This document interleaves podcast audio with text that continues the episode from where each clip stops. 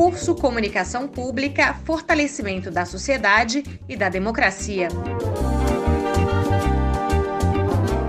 Organização do Centro de Pesquisas e Produção em Comunicação e Emergência da Universidade Federal Fluminense e da Frente em Defesa da IBC e da Comunicação Pública.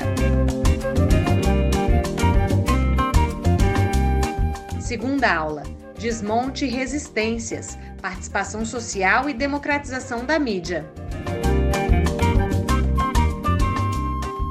A gente agora está dando continuidade ao curso de Comunicação Pública, Fortalecimento da Sociedade e da Democracia, uma iniciativa do Centro de Pesquisa e Produção em Comunicação Emerge, da Universidade Federal Fluminense, na coordenação do professor Adilson Vaz, e da Frente em Defesa da IBC e da Comunicação Pública, uma entidade que reúne diversas, diversos coletivos, diversas associações do país que lutam pelo fortalecimento da EBC e da comunicação pública, aqui representado pela jornalista Akemi Nitahara. Eu sou Guilherme Strozzi, jornalista da empresa Brasil de Comunicação, estudo o tema da participação social e da comunicação pública, tendo feito um mestrado na área, e estou muito feliz de poder participar desse momento tão difícil que a gente vive em, em várias áreas do país e também na comunicação pública, com ameaças é, recorrentes de privatização da IBC ou até mesmo da sua extinção. Antes de começar esse nosso evento, gostaria de me solidarizar com as mais de 337 mil pessoas que morreram nessa pandemia do Covid-19 e com respeito, muito respeito a esse luto, dizer que a IBC hoje poderia estar desempenhando um papel muito mais crucial na qualidade das informações para prevenir mortes e para auxiliar nas medidas de proteção à doença. A gente começou esse curso, essa aula de comunicação pública e resistência nesse atual momento que a gente está vivendo ontem, com uma aula fantástica, magnífica, de Murilo César Ramos e Tereza Cruvinel, falando de maneira geral sobre os conceitos e a criação da EBC. Hoje, na nossa aula de hoje, a gente conta com quatro grandes personalidades da comunicação pública, dos estudos de comunicação pública, da militância da, da, da comunicação pública, do audiovisual e de todo o arcabouço que, que reúne as diferentes facetas para estudar o tema comunicação pública e participação no Brasil. Hoje o nosso tema é desmonte e resistências, participação social e democratização da mídia. A gente tem aula amanhã também sobre visões e práticas internacionais da comunicação pública, e o evento encerra na sexta-feira falando sobre as redes de comunicação pública e a EBC aqui no Brasil. Antes de começar a fazer uma apresentação dos nossos convidados de hoje, eu queria passar a bola para o nosso professor Adilson, que, junto ao Emerge, tem coordenado esse curso e feito também um trabalho fantástico na defesa da comunicação pública. Por favor, Adilson. Bom dia, Guilherme. Bom dia, é, convidados, palestrantes queridos aqui que já estão ah, na retaguarda aqui para serem acionados. A gente vai ter um, um, ótimo debate hoje sobre a questão da participação social, né, que é extremamente importante na construção não só da comunicação pública, como da comunicação democrática afirmada como direito humano, né? E a gente espera, tal como você falou, Guilherme, assim, ter um, um ótimo debate, tal como tivemos ontem, né? E a gente né, aprofundar minúcias desse debate e construir aí caminhos para uma articulação possível, né? Não só das pessoas mais diretamente envolvidas, como também dos diversos é, setores da sociedade que estão afinados, né, antenados, envolvidos, engajados pela luta uh, em prol da democratização da comunicação e da comunicação pública. Então, obrigado, ótimo debate aí a todos. Perfeito, Adilson. Hoje a nossa, a nossa mesa, a nossa aula sobre comunicação pública, resistência e participação social vai contar com quatro pessoas, né? Ontem nós tivemos duas pessoas, então hoje o tempo às vezes vai ser um pouquinho mais curto para as falas, mas não menos profundo e principalmente estimulante para esse momento que a gente está vivendo de resistência. Nós vamos conversar com Rita Freire, que é jornalista, ex-presidenta do Conselho Curador da EBC, é integrante da coordenação do coletivo Ciranda e membro do Conselho Internacional do Fórum Social Mundial, do grupo facilitador do Fórum Mundial de Mídia Livre e da Rede Mulher e Mídia. Nós também vamos conversar com o Joel Zito, o ex-integrante também do Conselho Curador, que deu a, a graça de, de, atender o nosso pedido de última hora para participar desse evento hoje aqui. O Joelzito é cineasta, especialista em filmes e documentários sobre cultura negra no Brasil, é doutor em ciências da comunicação pela USP, tem pós-doutorado na Universidade do Texas e é autor da Negação do Brasil sobre o negro na TV pública brasileira. Nós também vamos falar com Laurindo Leal Filho, professor da Escola de Comunicação e Artes da USP, primeiro ouvidor geral da IBC em 2008, especialista e pesquisador em comunicação e comunicação pública, ex-apresentador do programa Ver TV na TV Brasil, que fazia uma reflexão crítica sobre o papel da televisão na vida e da sociedade brasileira. E por fim, nós vamos, nós vamos falar com a Beth Costa, que é coordenadora geral do FNDC, o Fórum Nacional pela Democratização da Comunicação, também faz parte da Federação Nacional dos Jornalistas, a FENAGE. Ela já foi presidente da FENAGE, é especialista em jornalismo internacional e atuou por muito tempo em grandes emissoras privada e pública e tem um papel muito atuante na participação social como um eixo central para a garantia da democracia no país. Antes de passar a palavra para a nossa presidenta Rita Freire, queria fazer uma rápida introdução sobre o nosso tema de hoje aqui, né? Que é a importância da participação social para a democracia. Quanto maior o engajamento das pessoas em uma política, qualquer que seja do país, maior é a democracia desse país, mais eficiente com os princípios republicanos determinada política vai ter. E na comunicação pública não é diferente. A participação social em empresas de comunicação pública é uma prática recorrente em outras empresas de comunicação pública no mundo. Então, isso é muito importante que todo mundo saiba.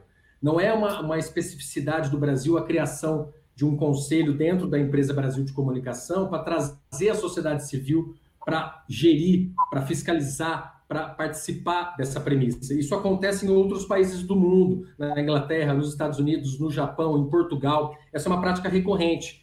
A IBC foi criada já desde a sua gênese pensando um conselho de participação social dentro da empresa, que é o Conselho Curador da EBC, um órgão de 22 pessoas, de 22 participantes, sendo que 15 eram representantes da sociedade civil. O nascimento desse Conselho Curador não foi suave. A própria gênese do Conselho Curador, o professor Laurindo Leal Filho, depois se quiser falar, pode falar a respeito, participou dos entraves para a criação do Conselho Curador da IBC, desde o seu nascimento, mesmo num momento democrático, haviam dificuldades de colocar de fato a participação da sociedade na EBC. O, o, governo federal, no primeiro momento, queria que todos os conselheiros fossem escolhidos pelo presidente da República. O professor Lalo foi um dos que lutou para que isso fosse feito por uma seleção. O Conselho Curador, a sociedade civil, gostaria que ele participasse também do orçamento, das decisões de orçamento da EBC. No final, isso não foi possível. A participação sobre o orçamento ficou restrita ao Conselho de Administração, sem participação social. Mas diante de todos esses desafios, o conselho foi implantado, mas em menos de nove anos foi extinto. É, depois do golpe que a gente sofreu em 2016, uma medida provisória, 48 horas depois da posse do presidente Michel Temer, extingue o conselho curador, caçando o mandato dos 22 conselheiros, mas que não foi suficiente para que esses conselheiros e toda essa força política parasse. Né? Os conselheiros continuam atuantes, continuam participando da Frente em Defesa da Comunicação Pública da IBC, deixando muito claro outras formas de participação social que não é institucional, como forma de garantir a sociedade civil brasileira dentro da IBC. A são, é outro recorte que também existe na IBC para garantia da participação social, mas tudo isso vem cheio de desafios, vem cheio de dificuldades, para fazer com que, de fato, essa participação social garanta vozes plurais da sociedade brasileira e, principalmente, que ela seja parte formal, crucial, uma base da existência da EBC. Sem mais delongas, eu acho que a pessoa que mais pode falar sobre esse assunto nesse momento, sem dúvida nenhuma, é a jornalista Rita Freire, que foi ex-presidenta do Conselho Curador e teve seu mandato cassado em 2016. Por gentileza, Rita, seja muito bem-vinda. Obrigada, Guilherme. É, obrigada pelo convite, por essa atividade importantíssima. Eu acho que, tendo o registro da aula de ontem, é, eu convidaria todas e todos a acompanhar para ter uma ideia é, do debate que se fazia para a construção de uma comunicação pública brasileira e dos modelos que nós buscávamos né, é, construir. Eu uh, queria agradecer a Emerge, ao centro, né, e também a, a, a nossa frente em defesa da IBC e da comunicação pública como um todo, né, aos conselheiros, ex-conselheiros que são, serão sempre né, conselheiros desse processo de luta. E ontem ficou uma questão sobre como vai ser reconstruído né, a, o projeto da IBC, e eu queria dizer que, neste processo de debate, o, o, esse projeto está sendo construído. Essa atividade é corrente, ela não está interrompida, embora a própria a, a institucionalidade dessa construção tenha sido interrompida, o, a comunicação pública é um projeto da sociedade brasileira e no momento em que esse debate não foi interrompido, está sendo sustentado e tudo que está acontecendo na EBC está sob vigilância da sociedade, documentação da sociedade interpretação do que está acontecendo em relação à conjuntura, à democracia, né, aos acontecimentos no Brasil, tudo isso está engendrando o projeto de comunicação pública que nós queremos implantar tão logo, tão logo a democracia nesse país seja resgatada. Acho assim muito é, importante, até porque já lá se vão quatro anos, né, do, do quatro para cinco anos do desmonte é, do projeto da IBC, é, é, importante, eu acho que lembrar aquela circunstância, aquele momento que nós vivíamos. É, na verdade, na, na, na, América Latina mesmo, nós tínhamos assim é, algumas poucas experiências do desmonte de democracias pelo uso de lei, pelo uso do, do instrumento jurídico, né, os, os é, chamados aí é, golpes é, sem armas, né, uh, que acho que tinha acontecido em Honduras, no Paraguai, mas no Brasil uh, nós estávamos num momento de muita tensão desde que a eleição é, da a reeleição da, da presidenta Dilma estava sendo questionada fortemente por quem perdeu a eleição e que se tornou depois uma tônica para se desmontar governos na América Latina, que é o processo de é, questionar resultados das urnas e tratar isso como, um, um uh, como uma fraude e, e, e passar, então, a utilizar instrumentos jurídicos. E nós vimos esse crescendo acontecendo na sociedade, construindo impeachment, e, e, e, isso gerava muita preocupação, porque se, através de, desses instrumentos, você conseguia desmontar um processo democrático de um país, de um Estado, imagino que seria possível fazer através de, uma, de um decreto, de uma medida provisória com relação a um projeto de comunicação pública com relação à participação social, com relação a esses instrumentos, e foi exatamente o que aconteceu. Assim que, como o Guilherme bem lembrou, assim que houve o impeachment da presidenta Dilma, quer dizer, a medida provisória a, a, para, para desmonte desse projeto já estava pronta, ela saiu é, é, é, algumas horas, né, um dia, menos de dois dias depois, e foi a primeira ação, e isso significa muito do ponto de vista da, de se compreender é, é, é, os fatores assim fundamentais de se construir uma democracia, e um fator fundamental é a história, é a narrativa que uma sociedade constrói. E esse era um, um papel fundamental do Conselho Curador, que era zelar para que os instrumentos da comunicação da sociedade pudessem contribuir para a construção dessa narrativa da, da própria construção da nação do povo brasileiro, né?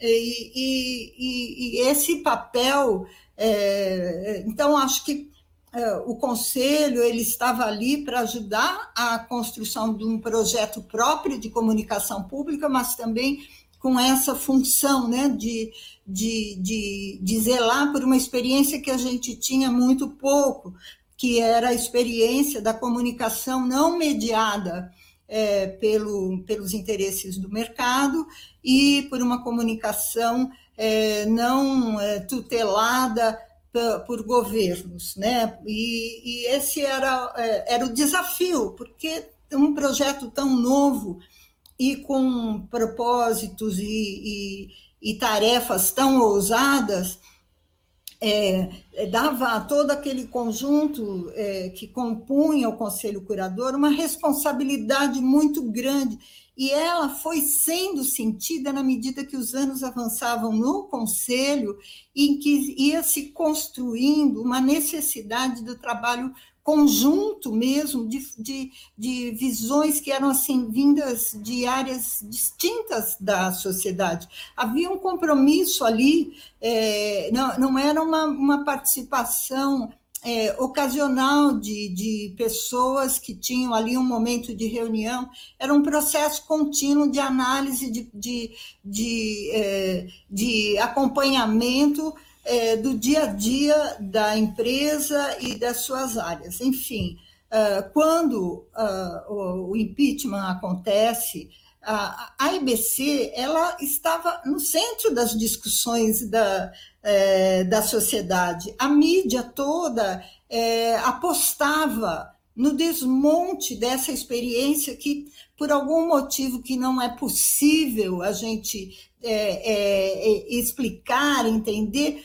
é, a, a, EBC incomodava muito o setor privado da comunicação, incomodava muito e a, a, todo um processo de desqualificação daquele esforço é, tão jovem né, da, da é, do Brasil era estava presente nos editoriais, em comparações falaciosas do quanto o orçamento da EBC pesava em relação ao, ao acesso que tinha à sua TV, e eram dados é, que não correspondiam à, à, verdade, mas que, infelizmente, foram fazendo parte é, de, uma, é, de um discurso que é, o, o governo utilizou para fazer o desmonte. O conselho ele representava, é, ele tinha após muita luta, como bem lembrou Guilherme, ele tinha uma participação majoritária da sociedade civil que, a partir do fim dos primeiros mandatos nomeados pelo governo, passaram a ser é, é, é, indicados através de consulta pública. E isso significava é, que o Conselho precisava estabelecer uma relação permanente com as organizações, movimentos, setores da, da sociedade civil, para que uh, é, esses, é, essas cadeiras de, é, do colegiado fossem ocupadas em função é, de representações necessárias que estavam faltando na narrativa da sociedade brasileira. Então, o, esse conselho ele estabelecia uma relação é, muito forte através de audiências públicas, através de consultas, é, através de critérios que eram construídos junto com a sociedade para essa participação. E estava num momento em que Uh, uh, várias, uh, várias cobranças que eram feitas à comunicação estavam sendo é, é, respondidas através de uma composição que passava a respeitar gênero muito fortemente, que passava a respeitar e ampliar a participação racial, que Jesuíto está aqui, inclusive, para falar dessa diversidade no Conselho, indígena e, tudo mais. E era a primeira vez que estava também é, conduzido pela sociedade civil.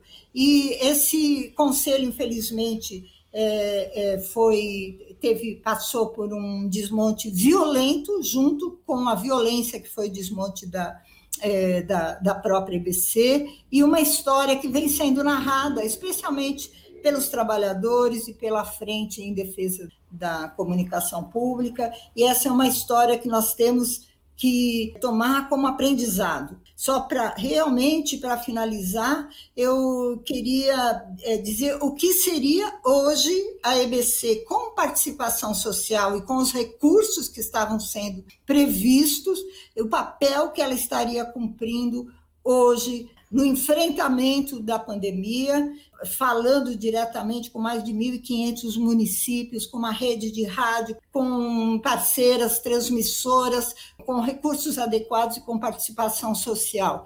É imperdoável a, a perda, a retirada desse instrumento de participação da sociedade brasileira. Muito obrigada.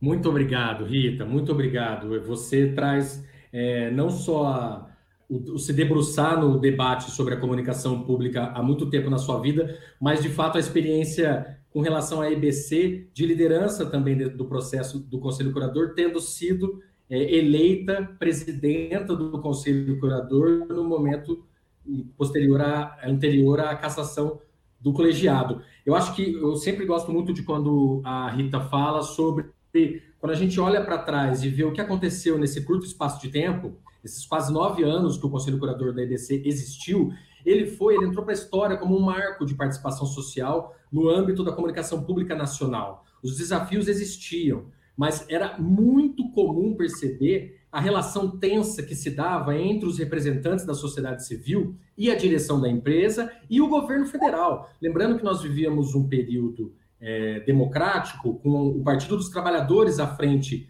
do país. E mesmo assim, pessoas que tinham seu histórico relacionado a lutas em sinergia com o Partido dos Trabalhadores se colocavam à frente para os debates, se colocavam de maneira muitas vezes bruscas para a defesa dos, das diretrizes e dos objetivos da empresa Brasil de Comunicação. E essa luta, esse desafio era mensal, mensal institucionalmente falando, mas os bastidores disso eram diários. Então, a perda desse órgão de participação da sociedade da IBC quebra a empresa Brasil de Comunicação como uma empresa que tinha um calço público. Sem a participação social, a empresa Brasil de Comunicação se torna uma empresa estatal, de governo, porque não garante a participação da sociedade. Muito obrigado, Rita.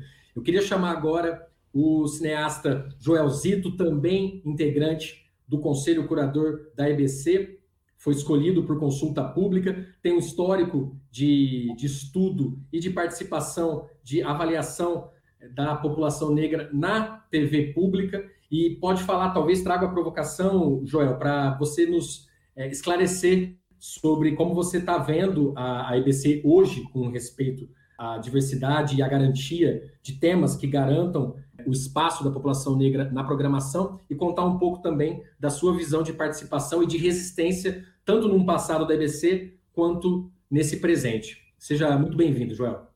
Olá, bom dia para todo mundo que nos acompanha, assiste. É, bom dia para meus companheiros da, do Conselho Curador Caçado. Aliás, eu não tenho um título mais honroso do que esse título de ter, ter sido caçado pelo, pelo Temer. Né? Enfim, é, a Rita lembrou agora, é curioso que dois dias depois já estava pronto e nós fomos, eu acho, os primeiros caçados pelo, pelo, pelo golpista Temer, o que mostra que é, a EBC podia, podia não ter muita audiência, mas uh, incomodava as mentes mais conservadoras e retrógradas desse país. Portanto, era uma coisa importante de, de, de acontecer. O que eu vejo hoje, eu, começando por aí, eu vejo uma grande tragédia acontecendo na BC. A nossa luta e a nossa resistência aqui para que a IBC sobreviva né, diante dessa calamidade né, com, com o governo Bolsonaro. Bem, eu queria falar um pouco do, do, enfim, daquele lugar específico que eu acho que motivou a minha escolha para participar do Conselho Curador e refletir, à luz disso, também refletir um pouco hoje. É, eu, anterior à minha escolha, no processo de constituição do EBC, nos fóruns que deram origem à Empresa Brasileira de Comunicação, eu fui convidado para participar do fórum e a Fundação Palmares, naquele momento, que tinha uma gestão totalmente diferente também dessa tragédia que nós vemos hoje, é, me convidou, foi, foi, digamos, foi o setor que me convidou para participar dos fóruns que deram origem à EBC. E quando me convidaram, falaram: Olha, Joel, você já tem uma, uma pesquisa muito reconhecida em torno da presença do, do, dos profissionais negros na telenovela, né? a gente queria que você falasse sobre isso. E eu sugeri que eu falasse de uma coisa é, correlacionada, mas um pouco diferente, que eu falasse sobre a presença da população negra nas TVs públicas até então. Né? É, e solicitei a Palmares um apoio para a gente fazer uma pesquisa, e, essa, e foi feita a pesquisa. Da pesquisa surgiu um livro chamado Negro na TV Pública, também coordenado, livro coordenado por mim, com artigos de, de vários grandes intelectuais negros, como Sodré, o Muniz Sodré, como Sueli Carneiro, com artigos meus também e de muitos outros, é, refletindo a pesquisa em si. E, obviamente, a pesquisa constatou aquilo que nós já percebíamos, né? que era uh, que as TVs é, públicas até então tinham uma baixíssima representação dos é, não brancos. Então, por exemplo, no setor de jornalismo, nós pegamos aquelas, aqueles canais que eram geradores de programa, como a TV Cultura de São Paulo, a Rede Brasil, etc. E nós constatamos que, por exemplo, esses canais, 90% dos apresentadores de telejornais eram brancos. Né?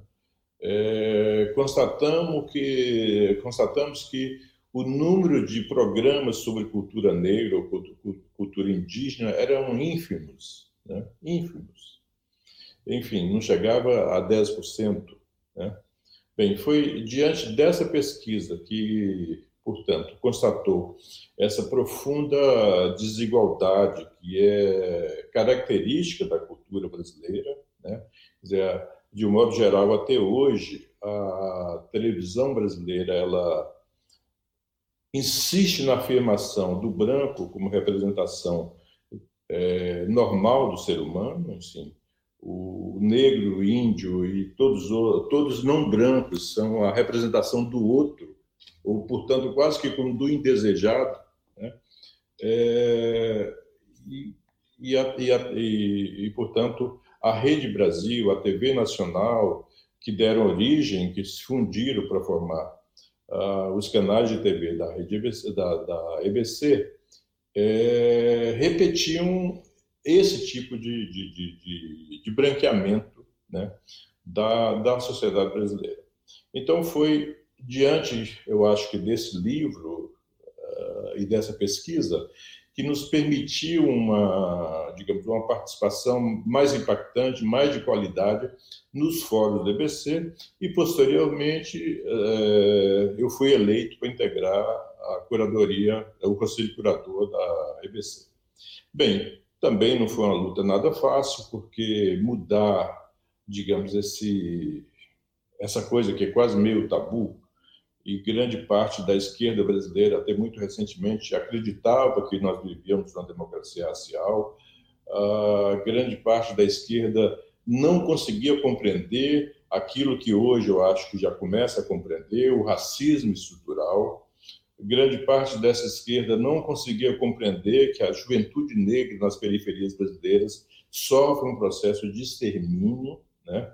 E, portanto, temas tão caros e tão importantes como esse poderiam é, transformar a televisão, a, a EBC, né, como um modelo de televisão para o restante da para a sociedade, foi aos poucos sendo trabalhado pelo Conselho Curador.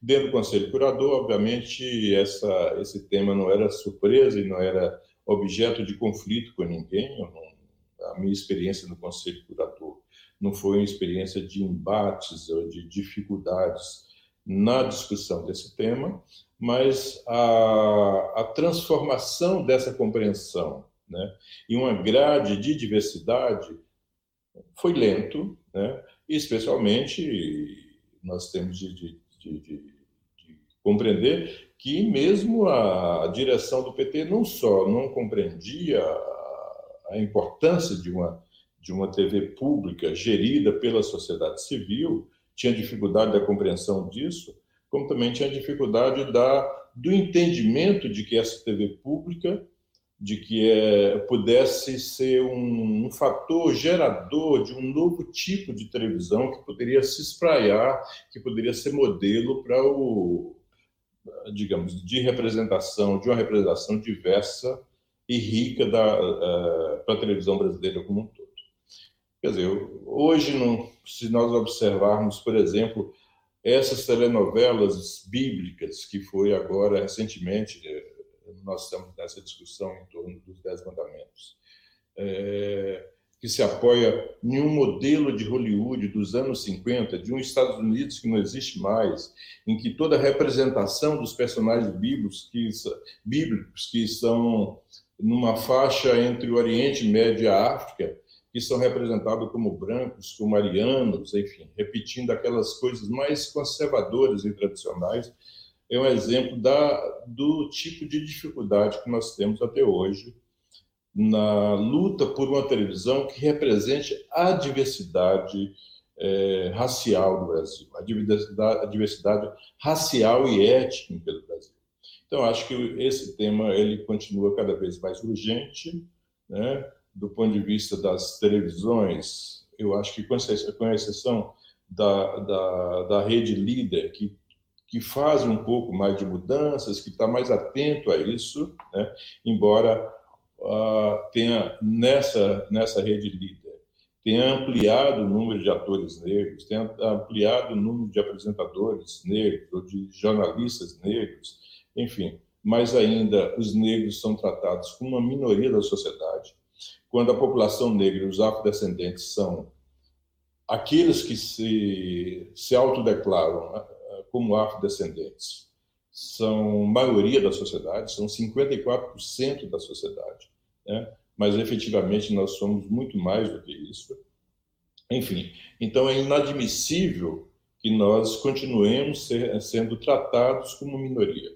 Eu, nesse momento, estou falando de Cabo Verde, enfim, eu eu vivo em Cabo Verde também, minha, minha esposa é daqui, é, e por conta da pandemia, eu estou em Cabo Verde desde 22 de março do ano passado.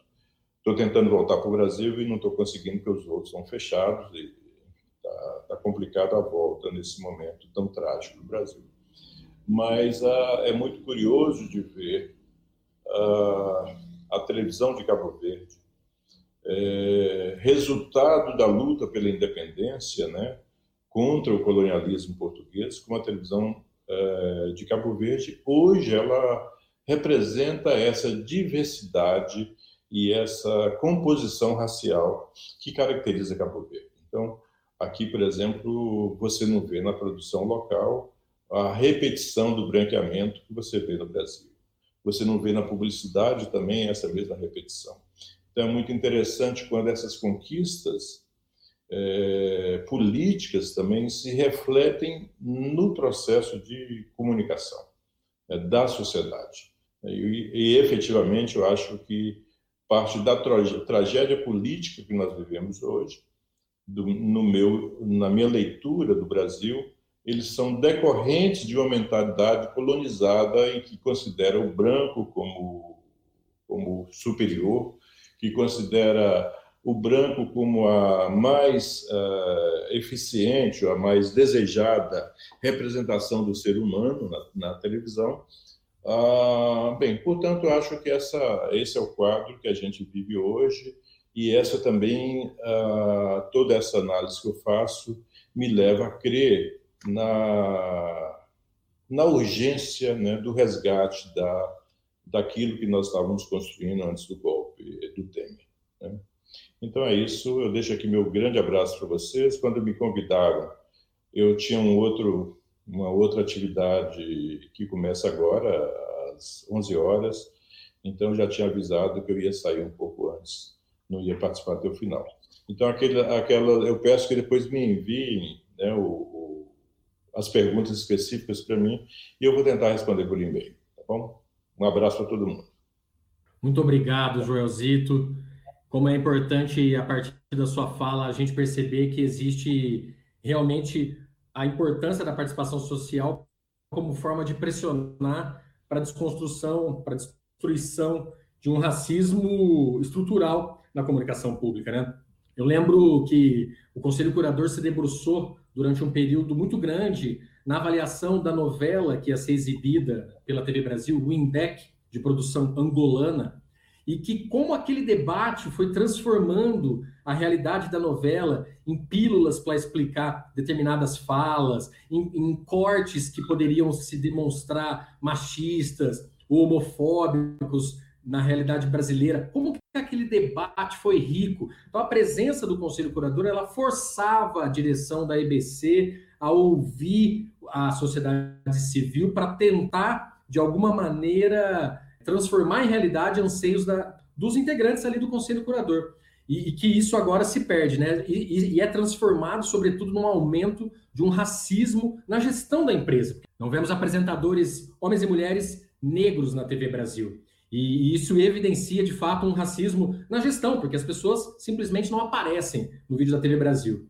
Eu chamo agora o professor Laurindo Leal Filho, um estudioso da comunicação pública no Brasil e, e do mundo.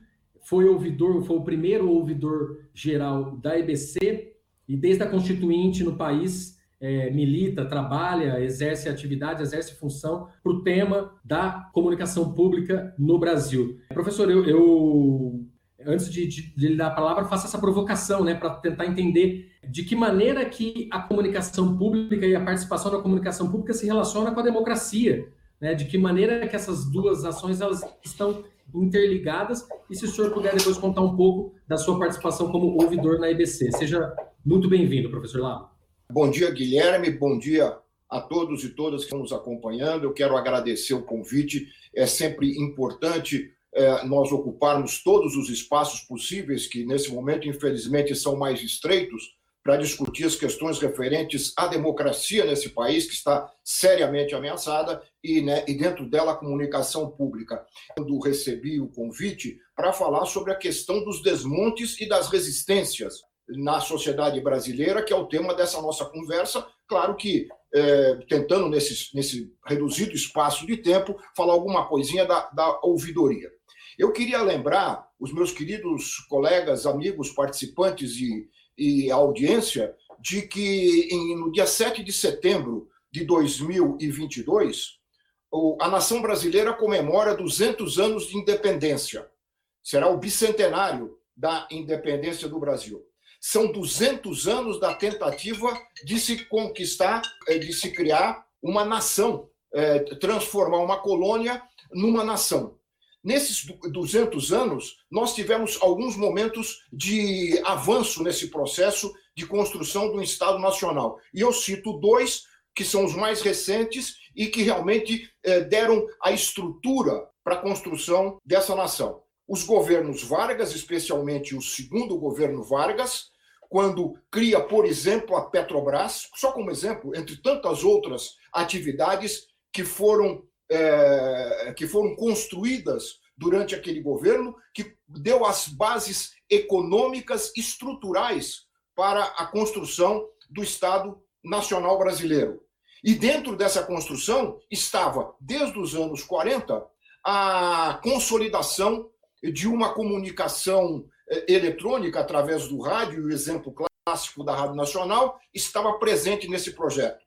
Este foi o, grande, este foi, foi o primeiro grande momento da solidificação das estruturas do Estado Nacional Brasileiro. E o segundo ocorreu a partir de 2003, com os governos do presidente Lula e da presidenta Dilma. Né? É, e aí não foi apenas a consolidação econômica e estrutural do Estado brasileiro, mas foi a ampliação da participação, diferente do que ocorreu no governo Vargas, foi a participação da sociedade brasileira dentro do Estado.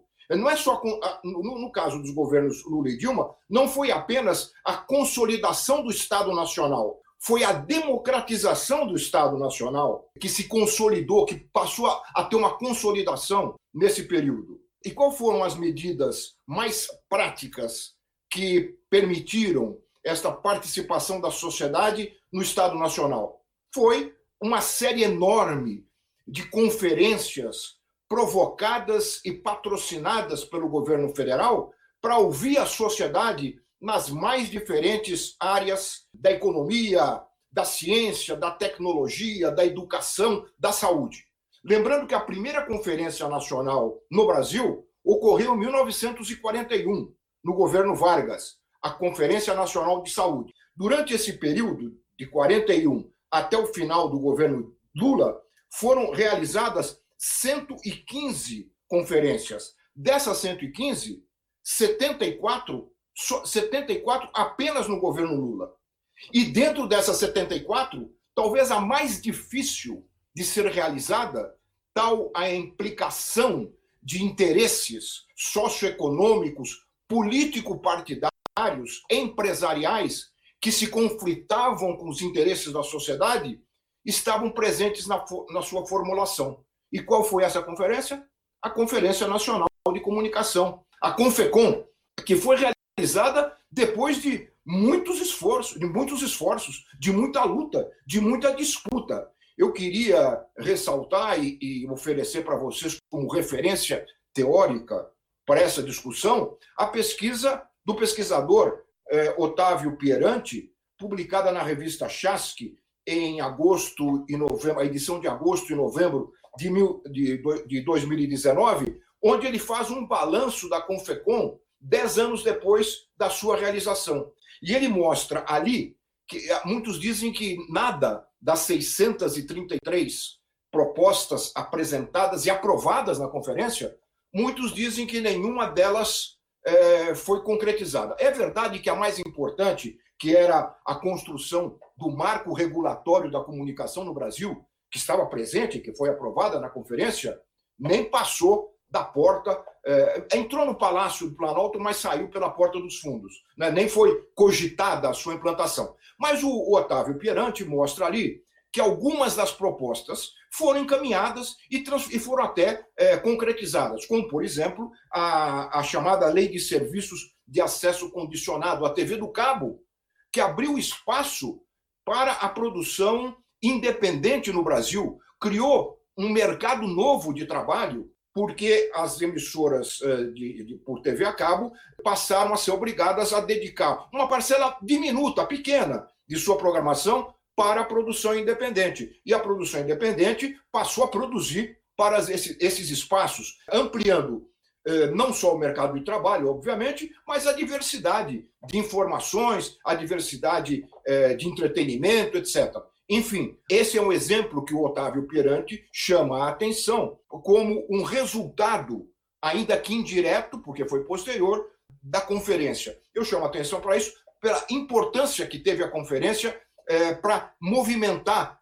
A gente calculava na época cerca de 30 mil pessoas em todo o país discutindo comunicação. É? Coisa que inédita na história do Brasil. Discutindo comunicação e, obviamente, dentro dela, comunicação pública. Por que 30 mil? porque as conferências nacionais, todas elas, de saúde e comunicação, surgiam das bases, surgiam dos locais, surgiam dos municípios, passavam pelas regiões, pelos estados e chegavam às é, conferências nacionais. Foi este um momento de democratização do Estado brasileiro, porque a partir daquelas conferências, inúmeras políticas públicas passaram a ser gestadas nos governos. Quer dizer, os governos é, ouviam, não foi isso não ocorreu é, tanto com a comunicação, mas ocorreu em outros setores, é, a juventude, é, o esporte, a, a, educação, a cultura, enfim, essas conferências é, setoriais contribuíram em muito para a formulação de políticas públicas é, democráticas em todo o Brasil. Isso tem a ver com a criação do Conselho Curador da IBC, está na mesma linha. A, a, a ideia da participação social no Estado brasileiro, marcado pelas conferências, está na mesma linha da participação da sociedade brasileira numa comunicação pública. Nós temos, eu trabalhei bastante isso na comunicação inglesa da Grã-Bretanha, A BBC só tem aquela qualidade é, reconhecida no mundo todo, qualidade de conteúdo, de informação, porque ela é uma empresa pública, porque ela tem a participação da sociedade. E ali não é a sua participação através dos conselhos, é também a partir do financiamento, porque o público banca a BBC e exige dela uma qualidade. Né? É, isso está bem documentado lá naquele meu livrinho, A Melhor TV do Mundo. Então, o modelo institucional de uma empresa de comunicação tem a ver com o seu conteúdo. Se o modelo institucional for democrático, o conteúdo será democrático. Se o modelo de comunicação for autoritário, empresarial, restrito aos interesses do concessionário daquele serviço, é isso que nós temos aí nessa televisão é, pública comercial brasileira, que é, sem dúvida alguma, uma das piores do mundo, se a gente pode considerar assim. E então o conselho é resultado dessa política. Conselho da EBC faz parte dessa ampliação da participação da sociedade no Estado brasileiro. Né? E não é à toa, foi mencionado aqui pela Rita, é, pelo Joel, não é à toa que um dos primeiros atos do governo corrupto, né, do Temer e dos seus aliados, foi acabar com o Conselho. Isto não é privilégio, do, não foi privilégio do Brasil. Em todos os golpes de Estado, geralmente a, o primeiro ataque é a comunicação pública. São inúmeras e recorrentes as imagens de golpes de Estado em que um dos primeiros ataques físicos, militares, é feito nas antenas, nos transmissores e nos estúdios da televisão pública. Aqui não se chegou a isso, se resolveu com é, uma, uma penada é, do governo golpista, acabando com o Conselho Curador e retirando da empresa pública este seu caráter público. Portanto, um processo que eu queria chamar a atenção, um processo é, de, difícil né, de construir, primeiro, um Estado nacional. Né, o Vargas, a, a, na década de 30 e depois no seu governo é, de, de 50, ele procurou e, e conseguiu é, centralizar o governo, conseguiu impor sobre o governo central as oligarquias regionais, né, construiu um Estado brasileiro centralizado. Quer dizer, é, o Estado passou a ser o Estado do Brasil e não, o, e não é, a das, o, o, das províncias. O, o, governo Lula democratizou, o governo Lula, o governo Dilma, democratizaram esse Estado. Quer dizer, um processo tão longo desses, de 195 anos, 190 anos, foi destruído em cinco anos. Né?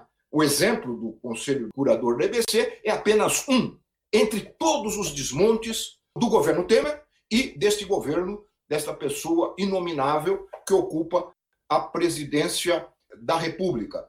É uma destruição que chega às raias da maldade, do crime. Só para dar um exemplo desses dias, crianças que necessitam de algum tipo de auxílio é, na escola, né? depois de uma longa luta para integrá-las às escolas é, convencionais, né, uma longa luta para não segregá-las da sociedade, passam agora a ser expulsas dessas escolas e voltam à segregação, algo que já foi até, é, até é, é motivo para uma, uma manifestação dos órgãos de cultura e educação da ONU contra esta segregação. Eu dou esse exemplo porque é um exemplo pontual e mais recente, mas o desmonte do Estado brasileiro é brutal. Tudo aquilo que foi conquistado ao longo de tantos anos está sendo destruído de uma forma rápida. De um momento para o outro, se destrói uma construção de quase 200 anos. E aí entra, entra a questão, eu quero chamar atenção nisso, e, é, e faz parte da nossa conversa, a questão da comunicação. Né? Quer dizer, sem comunicação, sem comunicação pública, sem comunicação pública, não há democracia. Não há democracia. Você não pode integrar os uh, uh, canais de comunicação, principalmente os canais eletrônicos, que são propriedades do Estado brasileiro a, a, apenas a concessionários privados. Nós temos muito do que nós temos hoje, sem isso eu não tenho nenhuma dúvida em dizer. Muito que nós temos hoje de atraso, uh, atraso de cognição, né? Porque essas pessoas que defendem o negacionismo, por exemplo, são pessoas que têm um déficit cognitivo muito alto. E esse déficit não é, não é produzido apenas pela baixa escolaridade. é também e principalmente produzido pela baixa informação ao longo de décadas. São pessoas que foram é, formadas tendo como principal referência cultural, no sentido amplo da palavra cultura, a televisão. E o que a televisão mostra? A, a televisão, é, é, ela, a televisão comercial, ela, é, ela é conservadora, elitista, racista, com, mostra sempre com, com bastante propriedade o professor Joel Zito, ela é racista, individualista e consumista, porque ela vive do consumo. O consumo é que a mantém.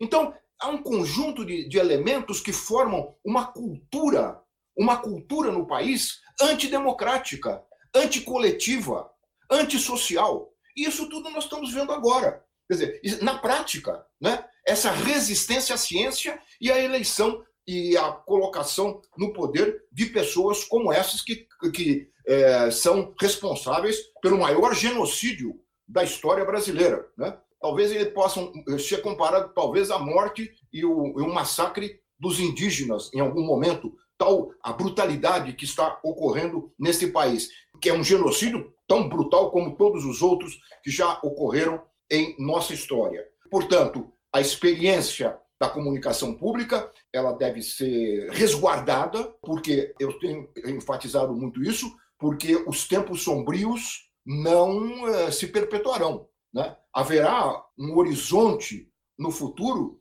de retomada do processo democrático.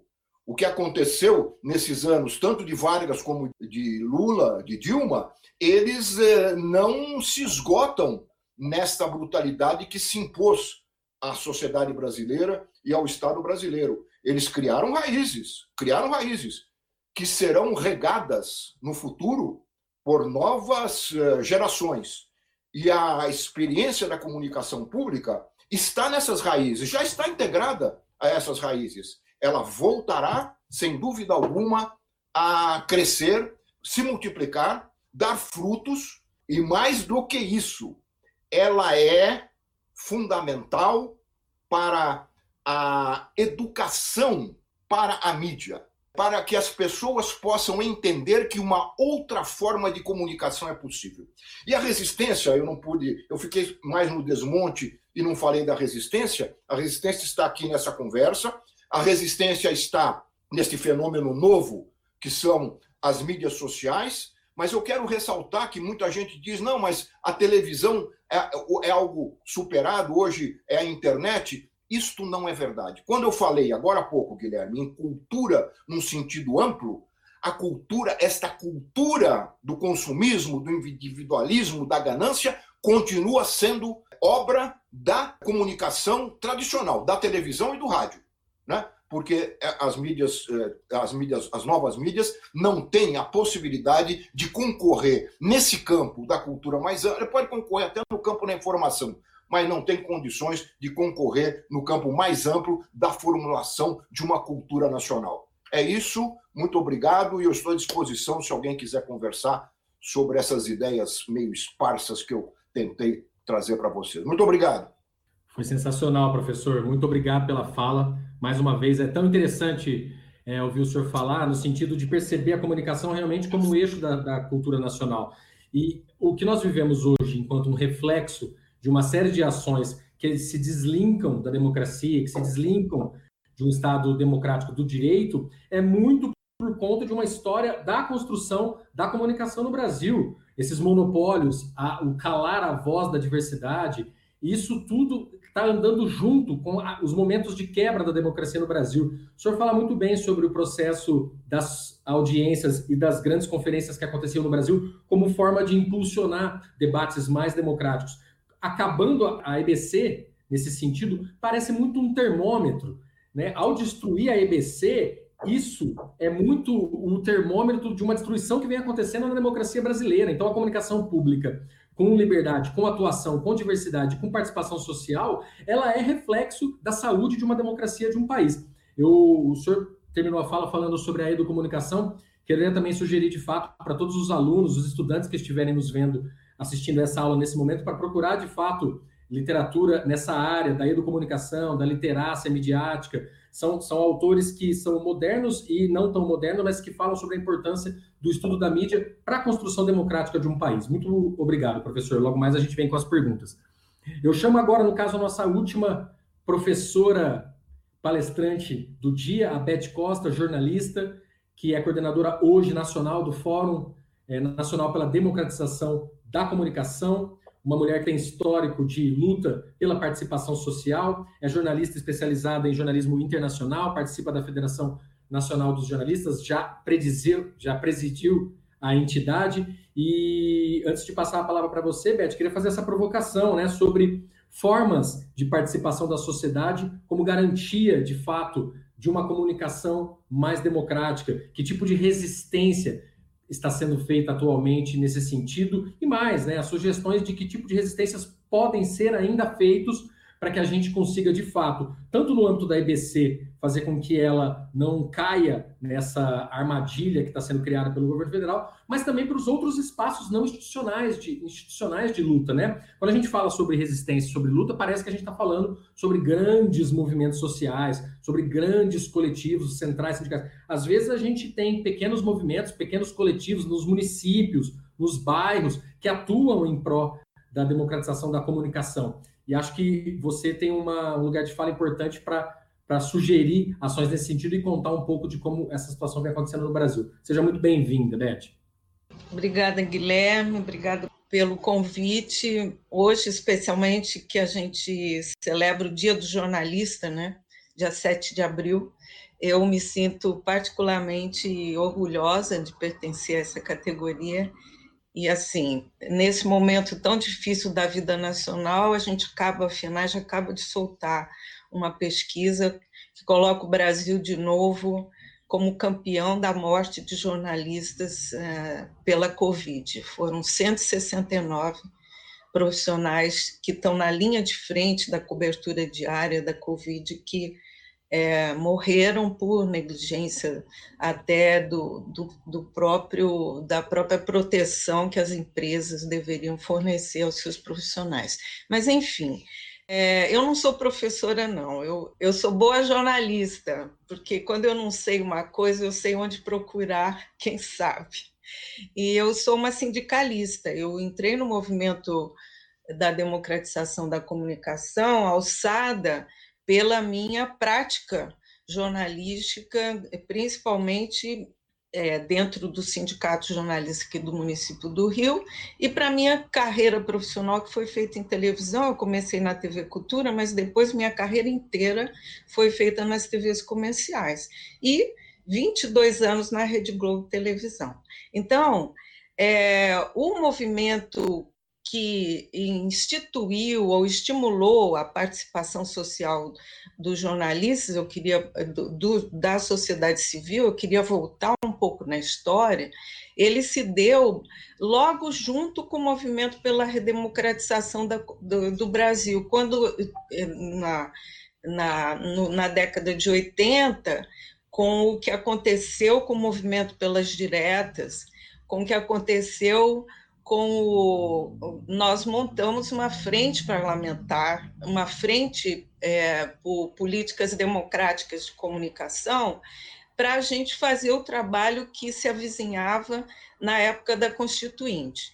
É, o movimento chegou a produzir uma emenda popular que serviu de base para o debate quase inacabado, quase inconcluso da comunicação social dentro da Constituinte como o Lalo já mencionou, foi a muito custo que nós conseguimos um capítulo é, nos dispositivos 220 a 223 da Constituição Federal, que são muito bons, mas que continuaram em aberto continuaram sendo fruto de um debate, de uma possibilidade, porque tudo que está lá deveria ter sido regulamentado por lei complementar, que são dispositivos maravilhosos, proibição do monopólio e oligopólio, obrigatoriedade da produção artística, cultural, jornalística regional, que o professor Joãozito falou tão bem aqui da pouca participação e da pouca presença, dessa construção de uma identidade nacional através dos meios de comunicação massa, e aí o capítulo da, da Constituição, ele trata especificamente do, do sistema eletrônico de comunicação, que é uma concessão do Estado e, portanto, deveria ser suscetível ao controle e à participação social, porque é o Estado que, em nosso nome, concede a autorização para essas TVs que é, privadas poderem funcionar.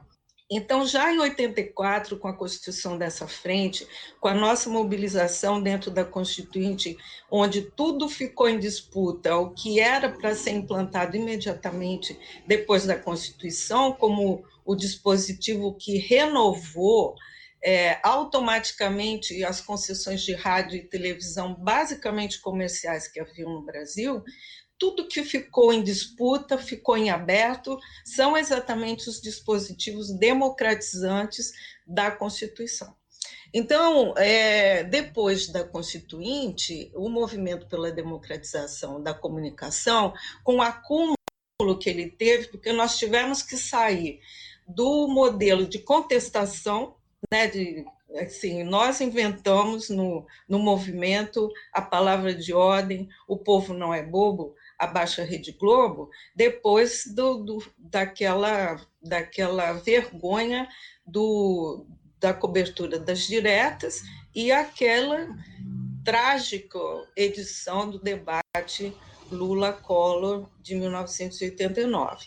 Então, é, tudo isso junto e o acúmulo é, teórico que o movimento é, construiu a partir de aí, nós decidimos, a FENAGE várias entidades, não desmobilizar esse movimento pela democratização, pela democracia nas comunicações, e é, criamos, já na década de, de 90, o Movimento Nacional pela Democratização da Comunicação, que depois veio a se firmar, a consubstanciar dentro do Fórum Nacional pela Democratização, que, aliás, agora, este ano, completa 30 anos. Eu acho que a maioria até das pessoas que estão nos assistindo sequer tinha nascido. Né?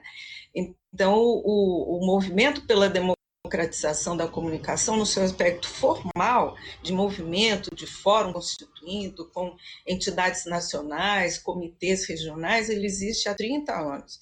Mas a gente já dizia na época do programa do Fórum, eu vou até ler aqui um, um trechinho que a gente dizia assim, ó, a luta pela democratização da comunicação passou a ser encarada como um esforço que deve ser permanente, como uma atitude a ser despertada nos cidadãos, estimulada na sociedade, compreendida no setor privado privado e impulsionada pela ação do Estado, de modo que, com esse enfoque, se tem uma única certeza: nunca teremos uma plena democratização da comunicação. Então, é nesse sentido que o FNDC e todo esse nosso movimento, a Frente pela EBC, ela, ela assume uma importância fundamental que é esse tema que nós temos hoje, a nossa resistência.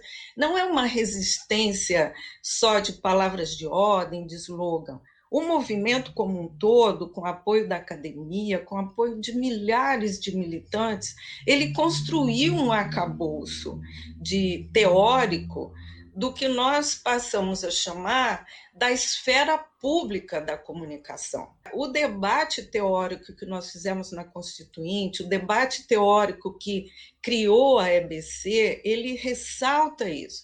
A comunicação em si, como direito humano, ela tem que obedecer a uma esfera, uma esfera pública, ou seja, ela tem que estar submetida à participação e ao escrutínio social para construir uma plena democracia em qualquer sistema político em qualquer país do mundo. Então, nesse sentido, esse debate teórico que começou lá nos anos 80 e foi sendo construído, ele veio sendo consubstanciado em várias, vários momentos de resistência, de luta e de formulação embora a gente tenha sido derrotado em muitos deles. Né? Eu lembro do momento em que foi aprovada uma, uma mudança constitucional, na época do Fernando Henrique Cardoso, que quebrou o Código Brasileiro de radiodifusão tinha um capítulo de telecomunicações e que permitiu a, a separação da radiodifusão e da telecomunicação para permitir a privatização da Embratel, da telefonia, e que acabou deixando o setor de radiodifusão, e eu concordo com o Lalo, ele é fundamental para o nosso debate de democratização na comunicação, é a gente não perder de vista a importância e o impacto que a, a rádio, o rádio e a TV têm de massa e comercial, com seu perfil comercial, tem no, no Brasil, definindo políticas, elegendo e derrubando governos, construindo uma identidade cultural que não é a identidade, não é a cara que o Brasil tem, com toda a sua diversidade, com toda a sua riqueza. Então, esse sistema de comunicação social privado, ele tem que ser o tempo todo vigiado e cobrado para que ele se constitua realmente num, num, numa, numa, num meio de comunicação público. Por quê?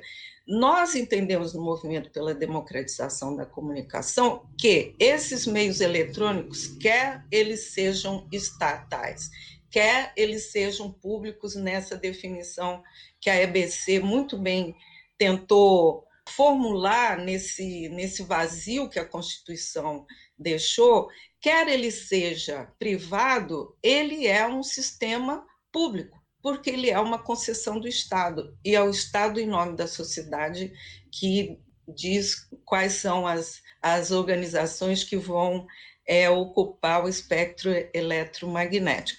Então, é, como você é, atuar, ter um hospital privado. Você tem um hospital privado, você pode ter um hospital privado, você pode ter uma escola privada, mas você tem que seguir regras que são gerais num sistema público de saúde. A mesma coisa é com a radiodifusão, só que nós, num sistema tão massacrante de uma publicidade, de uma, de uma, de uma, como o Lalo chamou, da construção, de uma desconstrução desse aspecto público da radiodifusão, as pessoas acham que esse é um espaço que não está em disputa. Este é um dos espaços que está sempre em disputa. É nós estamos vigiantes, estamos cobrando. Aliás, esse ano também a gente pode começar o debate, porque ano que vem é o ano da renovação da concessão da Rede Globo de televisão. Eu não estou centrando fogo na Rede Globo de televisão, eu boto todas as redes de televisão privadas no Brasil, elas têm o mesmo, a mesma natureza, que é a natureza de se apropriar de um espaço público, é como se uma, uma praça pública fosse apropriada para a construção de um supermercado. É isso que acontece na telecomunicação e na radiodifusão no Brasil. Então, esse espaço de disputa, que eu acho que o Fórum Nacional pela Democratização ele é, personifica muito bem, é um espaço que a gente trabalha na nossa última plenária, além da defesa, nós estamos na frente, apoiando a frente em defesa da EBC e da comunicação pública, estrito senso, que esse debate foi muito bem feito, na construção, na Constituição, esse debate que, o, que, que se traz aqui, de, de, como o Conselho Curador foi lidando com as questões sem ter, sem ter tido tempo de amadurecer. Esse debate que é constante, o FNDC faz diariamente, dentro não só dentro das suas plenárias, do seu, das suas campanhas, tipo a campanha Calar Jamais, que é uma campanha pela liberdade de expressão, onde a gente denuncia todas as formas de agressão à liberdade de expressão, como a, o próprio plano de ação que nós tiramos na última plenária, que por falta de interlocução com o governo federal, como o Lalo bem colocou, esse governo, a primeira coisa que ele fez foi acabar com todos os conselhos. Todos os conselhos, também numa canetada, esse governo acabou com todos os conselhos que permitiam algum tipo de disputa. Então, ao é, fechar a interlocução com a sociedade civil, nós ficamos assim, bom, democratização da comunicação está muito ligada a questões ligadas ao Estado, ao governo federal. Então, nós tentamos, na nossa última plenária, no nosso plano de ação, que as pessoas podem encontrar ali no site fndc.org.br, nós trouxemos o nosso programa de ação para os municípios, para o local onde as pessoas vivem e onde as pessoas atuam diretamente. Com qual sentido?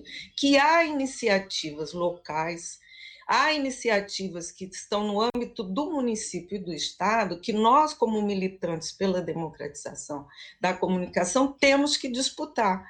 Mas é como o, a gente está discutindo aqui. Para que isso aconteça, eu que sou meio marxista na análise da realidade, a consciência só vem da luta.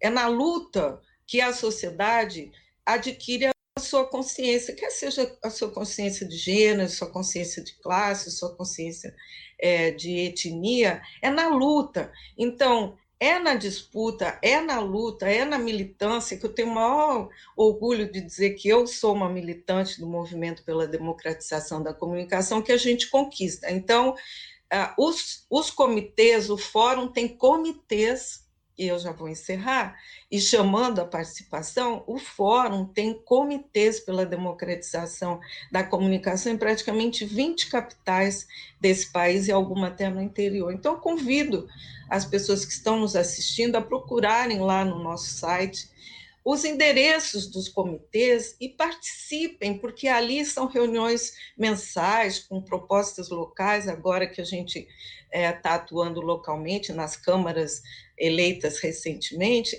e é um espaço muito interessante, porque, como eu disse, é na luta que a sociedade vai conseguir é, ter a compreensão da importância da importância da democracia nas comunicações. E a palavra de ordem nossa é aquela, todo mundo já sabe, enquanto não houver democracia das comunicações, não vai haver democracia no nosso país.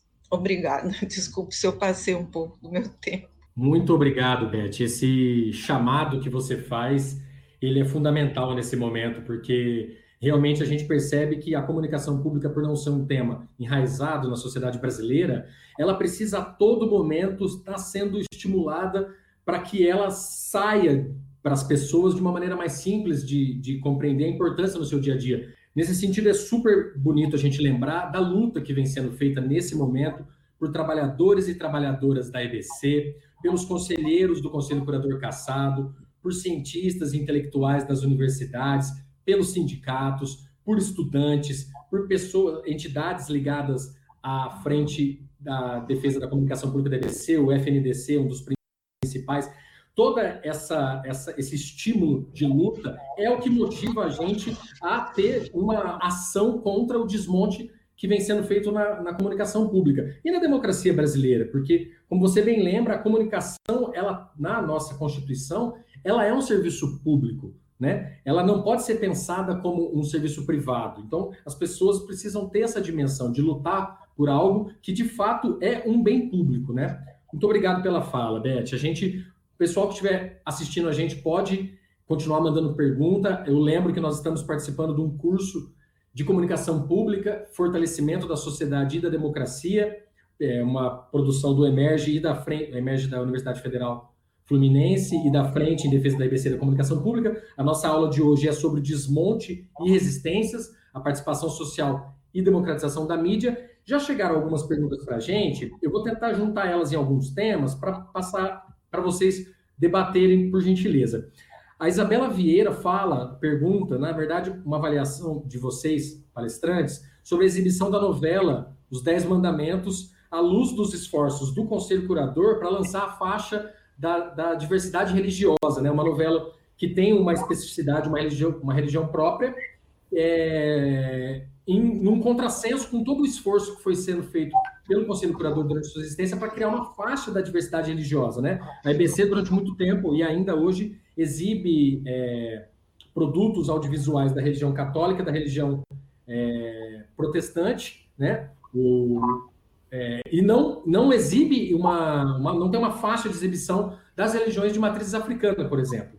Né? Essa é uma luta. Junto com a, com a pergunta da Renata de Lima, que também, que, do Jorge Luiz Reis, perdão, que também fala sobre como coadunar a veiculação é, de um produto tão ideologicamente alinhado como é a novela.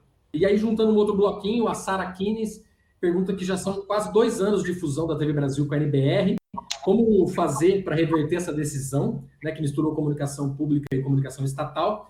A Renata de Lima, no mesmo sentido, é, como que vocês estão vendo a produção jornalística hoje da EBC. E a Valéria dos Santos Nascimento pergunta para o professor Laurindo, mas acho que todos vocês podem falar, como que os comunicadores públicos podem resistir nesse momento diante a uma gestão tão antidemocrática. E a Eula Cabral, também para o professor Laurindo, mas todos podem responder, é como implantar essa ideia de cursos de graduação e de pós-graduação na sociedade em geral para explicar o papel da comunicação pública. Então, eu queria, no primeiro momento, se, se alguém tiver dúvidas sobre as perguntas, pode me perguntar, chamar a ex-presidenta Rita Freire para falar. A gente começou a, a, a, nossa aula hoje espremendo um pouquinho o tempo de fala, né, Rita? Então, eu quero que você fique bem à vontade para responder as perguntas com o tempo que você avaliar necessário. Claro, todo mundo tentando ser o mais breve possível, mas fique bem à vontade no seu tempo de fala, Rita, por gentileza. É, muito obrigada, Guilherme. Na verdade, as outras falas é, me chamaram a atenção para diversos pontos aí. Eu queria mandar um abraço aí para a Beth Costa. Este, este, é, esta semana, eu acho que teve uma descomemoração daquele decreto que acabou com conselhos, órgãos colegiados, né? E, e é, enfim, a sociedade está atenta. Mas sobre a pergunta que foi feita dessa exibição. Ah, é, é muito infeliz, muito infeliz essa decisão da EBC de passar a exibir essa novela. Não é só porque é uma novela batida, repetida, quem queria assistiu. É, não é só por ela ter uma visão também, é, como disse Lalo, hollywoodiana, ela é, é, é, parte né, de um projeto político, nós precisamos enxergar isso. Bom, é, acho que tudo que vem acontecendo no IBC desde desmonte afronta a nossa Constituição. E essa novela, ela afronta a Constituição também. É incrível que uma programação possa em si sintetizar muito do que nós estamos vivendo.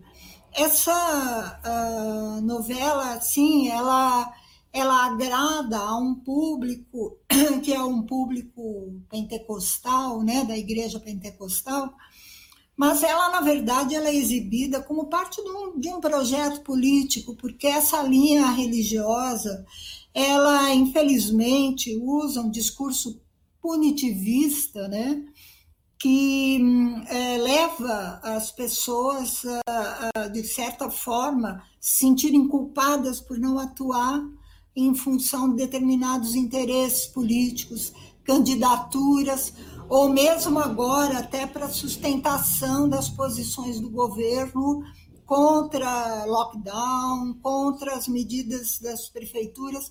Então esse discurso todo, ele precisa de uma narrativa e essa narrativa, ela é buscada numa visão assim escatológica da religião do, do, do Velho Testamento, né?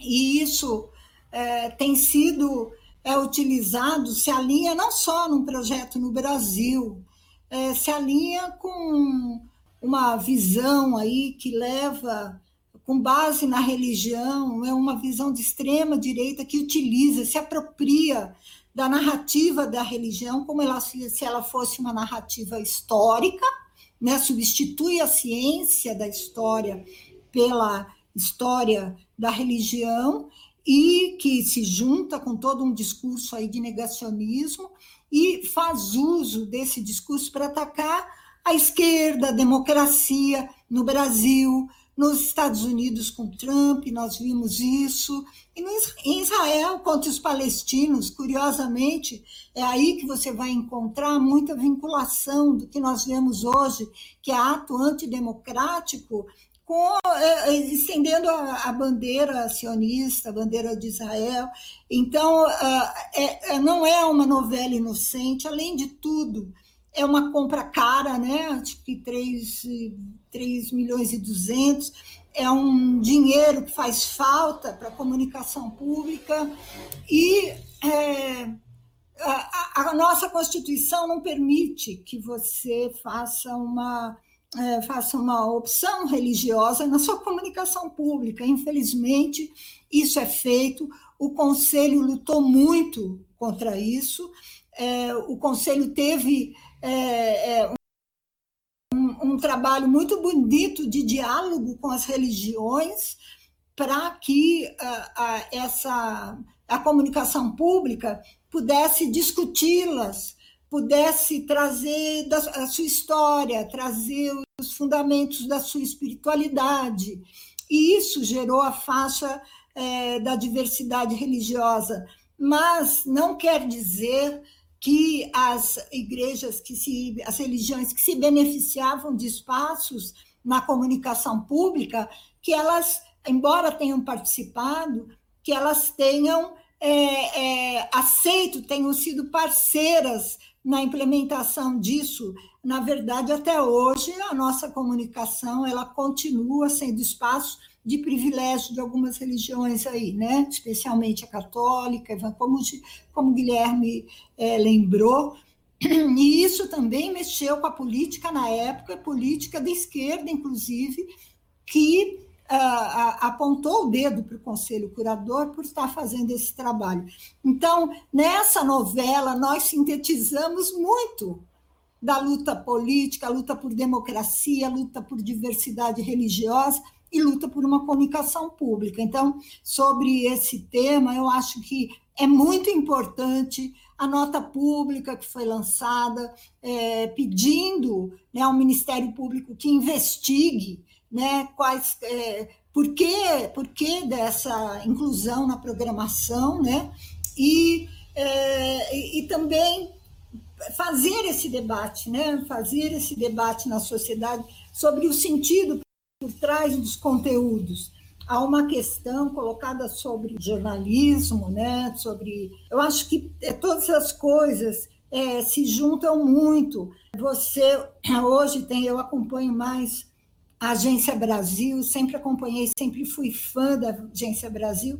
Nossa, como eu sinto falta do jornalismo da Agência Brasil para subsidiar o dia a dia com informações credíveis, né? E até a possibilidade de você utilizar uh, esses conteúdos como um conteúdo público, e até isso sutilmente vai sendo retirado. Uh, hoje você tem uh, a ideia de que os conteúdos da IBC são gratuitos. Eles não são públicos, eles são gratuitos. Acabou aquela licença né, que se tinha antes do Creative Commons, é, que tornava tudo que era produzido na IBC como uma produção nossa. Hoje está lá, olha, você pode se você mencionar, porque isso aqui é de uma empresa e essa empresa te autoriza ou não a publicar.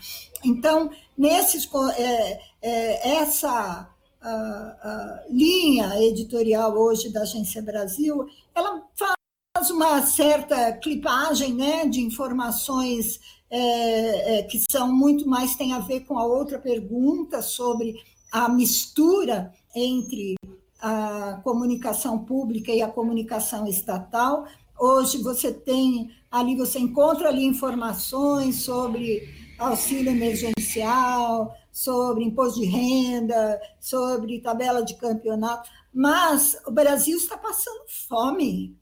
Brasil e, e cadê esse jornalismo que vai ver o que está acontecendo com essa população? Né?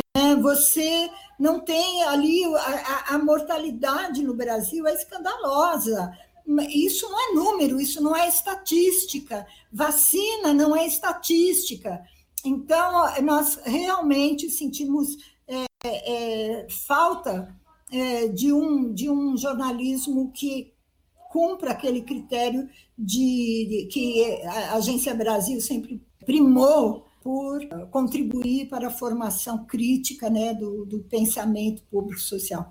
Eu acho que, que é isso, são vários uh, uh, sintomas da comunicação pública que nós não temos mais, né? E é muito perigoso que ela leve esse nome.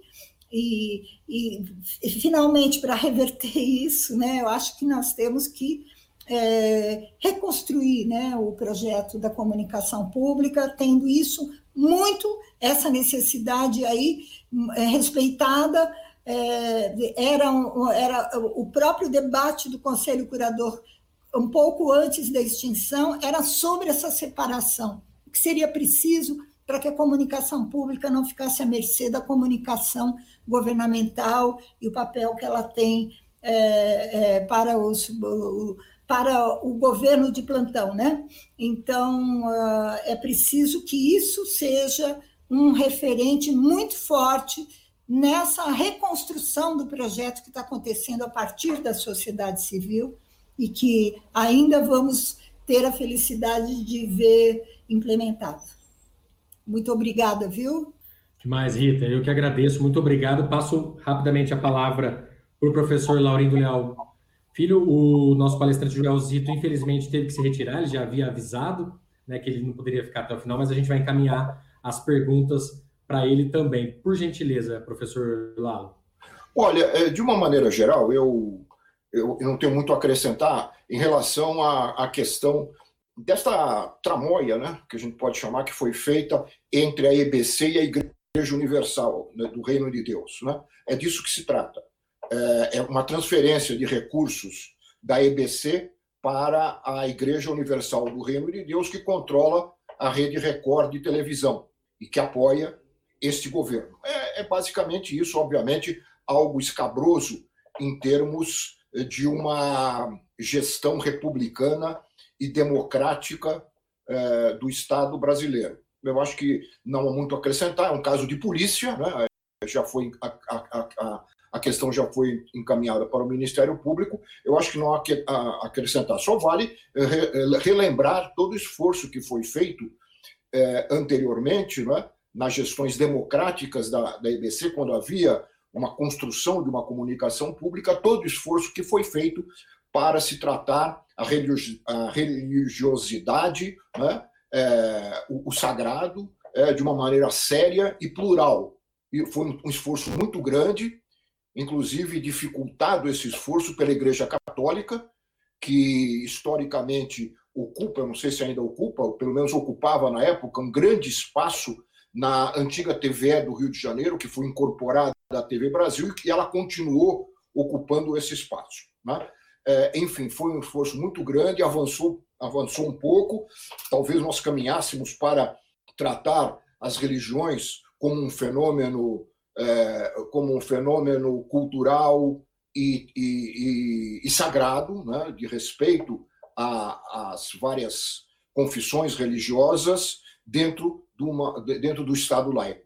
Nós estamos caminhando para isso e agora nós temos a reversão desse processo, como a reversão de tanta coisa que está ocorrendo no Brasil. Essa é a minha observação sobre as questões referentes a essa tramóia entre a EBC e a Igreja Universal do Reino de Deus é, do Bispo Macedo, né? Bispo entre aspas, do Macedo, figuras notórias na sociedade brasileira. A outra questão é com referência à presença da comunicação pública na universidade. Eu acho que, é, eu, pelo que eu acompanhei durante longos anos na universidade, houve um distanciamento muito grande entre é, eu, eu, não gosto muito de generalizar, porque a gente não pode falar em cursos de comunicação e universidade brasileira como um todo.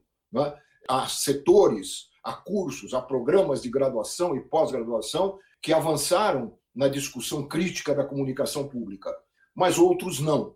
Eu que me aposentei aqui na Universidade de São Paulo, eh, vivi alguns momentos bastante tristes, né? quando até empresas de comunicação como a Abril, como a Bandeirantes, estavam dando cursos na, numa universidade pública, cursos de comunicação, distorcendo né, a ideia de que a comunicação ela deve ser entendida é, sob o aspecto da sociedade e não das empresas que, a, que controlam essa comunicação. Mas eu acredito que os esforços que são feitos em várias universidades brasileiras, na própria UF, eu conheço colegas trabalhando é, com bastante seriedade é, nessa, nessa, nessa linha né, de ampliar a discussão e o entendimento da importância da comunicação pública para a democracia, elas persistem. Né? Em várias outras universidades isso continua ocorrendo, o que é, o que é, é importante para manter viva, pelo menos no interior da universidade, essa chama da comunicação pública, já que ela está sendo apagada na prática pelos governos que se colocam contra ela. É, eu acho que era, é, é isso, eu acho que a comunicação pública ela é fundamental, é, eu disse, terminando aquela minha fala inicial, no processo educativo da sociedade. A sociedade brasileira ela entende que a televisão e o rádio, principalmente, são empreendimentos comerciais porque nós nunca tivemos uma comunicação pública alternativa a eles com a força para concorrer com eles. E eu tenho, eu quero terminar com um exemplo concreto da própria IBC, da própria TV Brasil.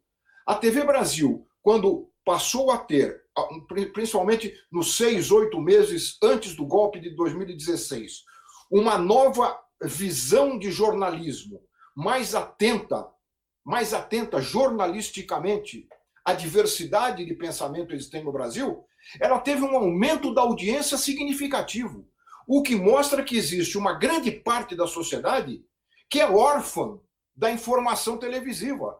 Né?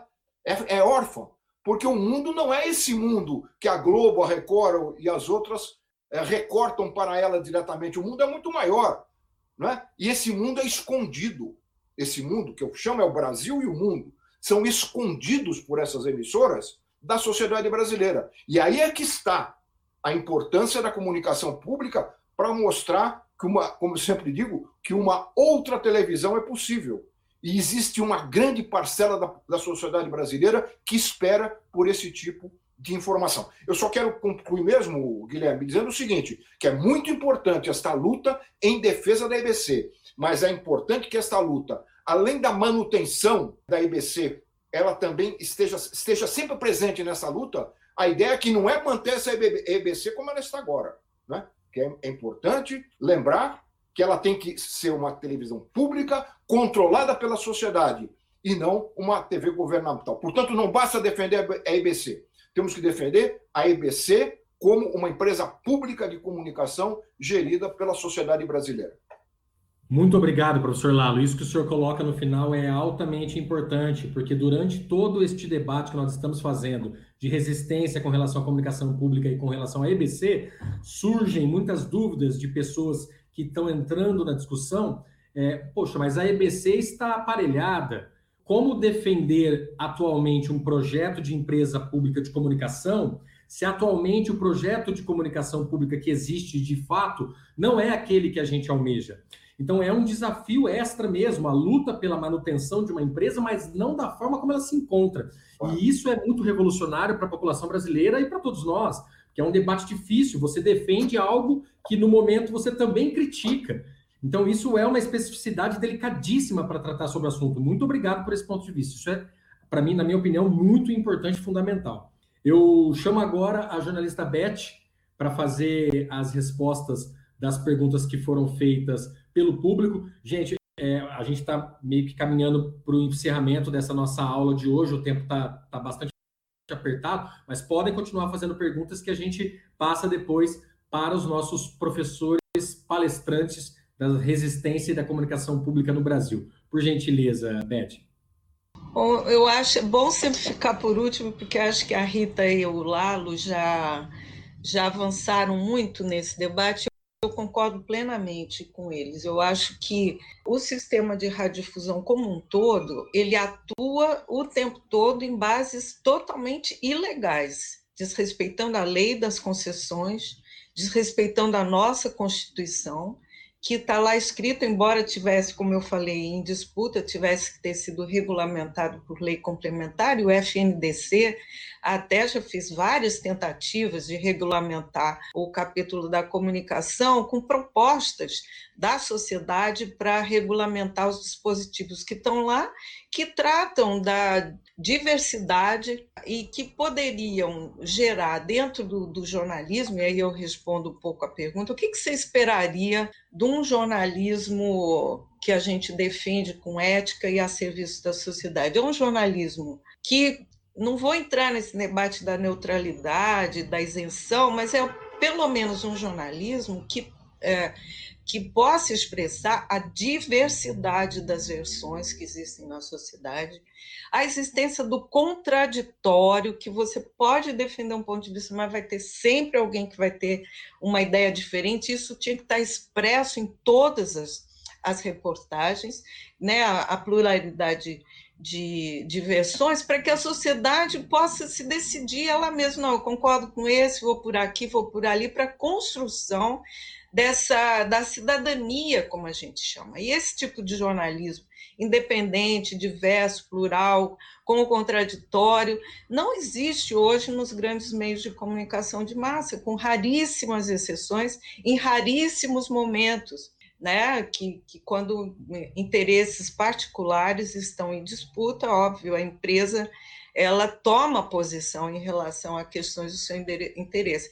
Mas, como existe em, outro, em outros países, a educação que, que a grande mídia poderia promover e não promove, como existe em outros lugares, é tornar público o seu próprio código de ética interno, que algumas têm botar na primeira página o código de ética para que o leitor, ao ver que aquela empresa não está cumprindo o que ela mesma deliberou para ela, possa cobrar.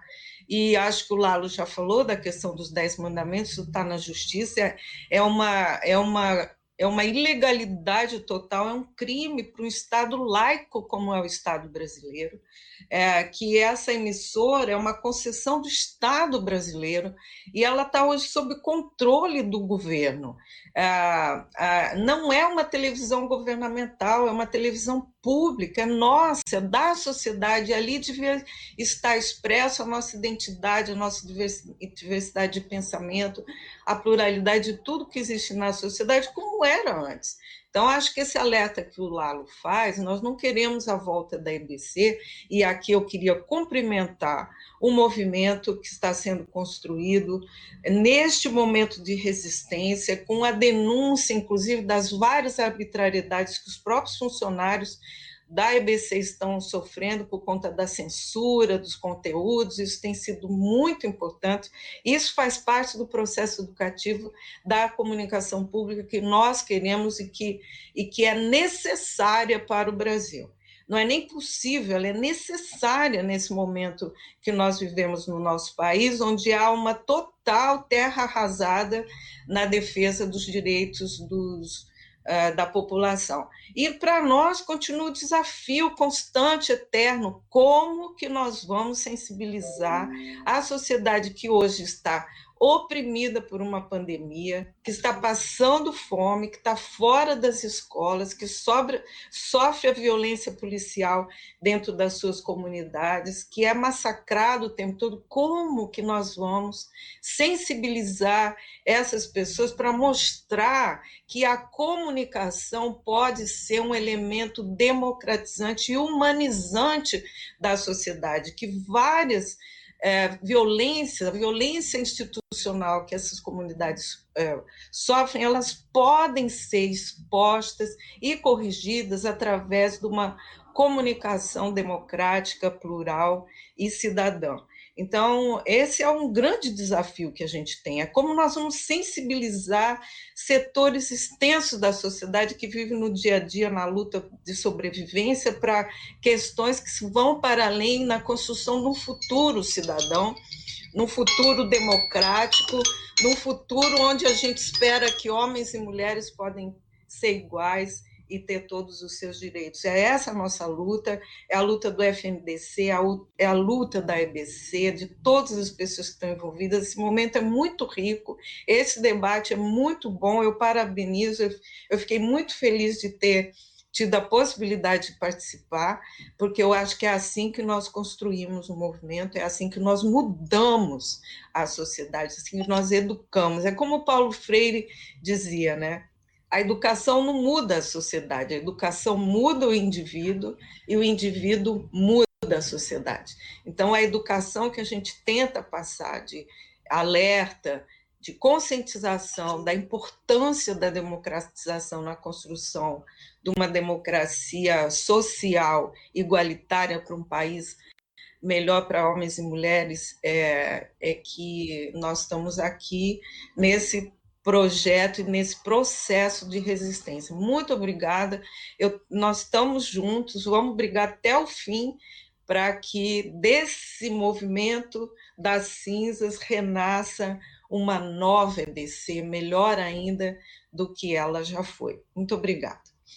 Muito obrigado, Beth. Que bacana te ouvir. Eu lembro a todo mundo que está assistindo aqui a gente agora que todo mundo pode participar desse momento que nós estamos vivendo de resistência com relação à EBC e à comunicação pública. Pelas entidades todas que participam da Frente em Defesa da EBC e da Comunicação Pública, foi criado a Ouvidoria Cidadã da EBC.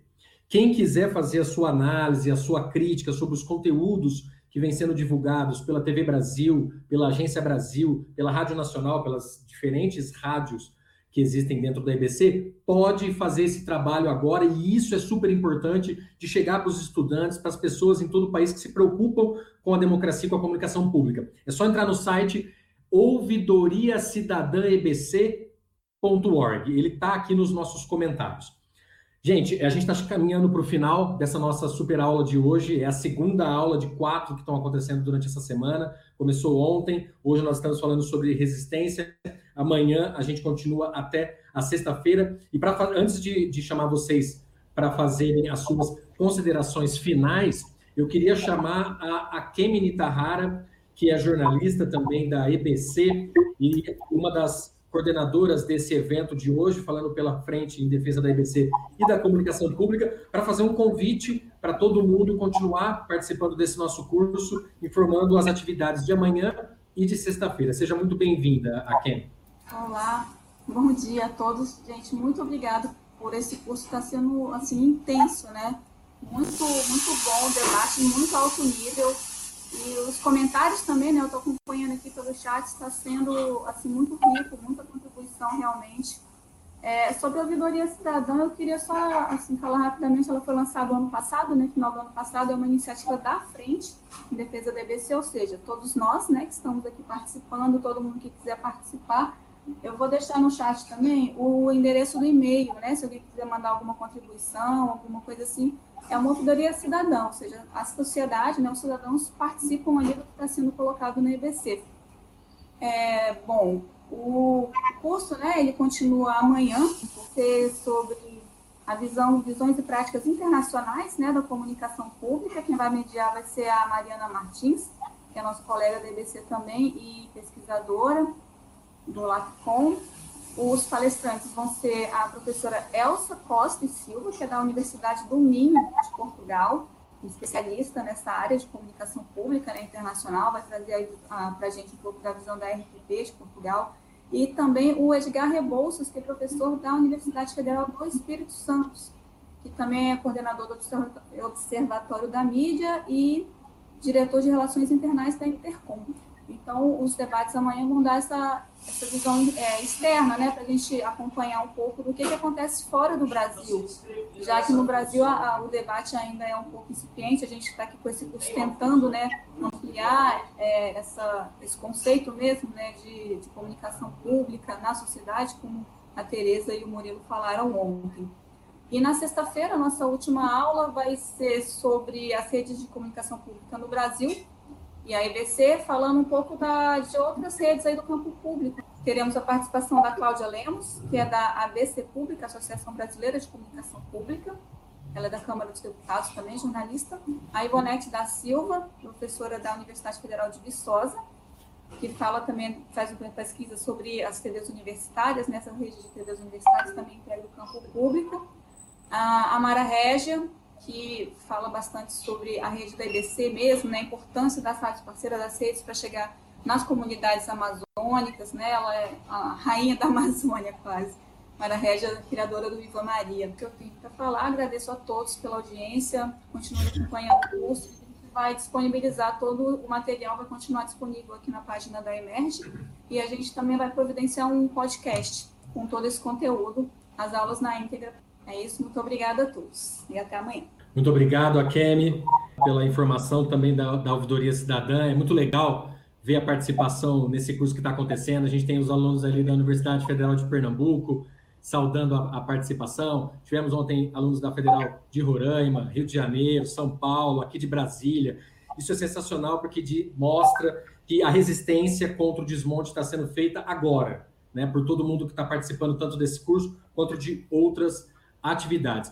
Eu vou passar a palavra para vocês agora, fazer as suas considerações finais, pessoal. Peço para vocês serem bastante rápidos, eu sei que é quase impossível, mas é que o nosso tempo já estourou bastante, para apontar caminhos mesmo contra esse desmonte que vem acontecendo na comunicação pública brasileira, em especial a EBC. Eu lembro a todos que a EBC foi inserida no Plano Nacional de Desestatização, então ela pode ser tanto, tanto ter os seus ativos vendidos, é, quanto de fato ser extinta. E isso é um problema muito grave que precisa ser compreendido por todos que estudam e militam e trabalham com comunicação pública. A gente pode deixar de ter a EBC nos próximos meses. É um risco, ele existe, né? Claro que a gente está lutando, está resistindo. A aula de ontem foi bastante nesse sentido, mas eu também faço essa provocação para vocês fazerem as considerações finais bem rapidinho, no sentido de apontar caminhos para a gente continuar nessa resistência. Por gentileza, Rita, a palavra é sua.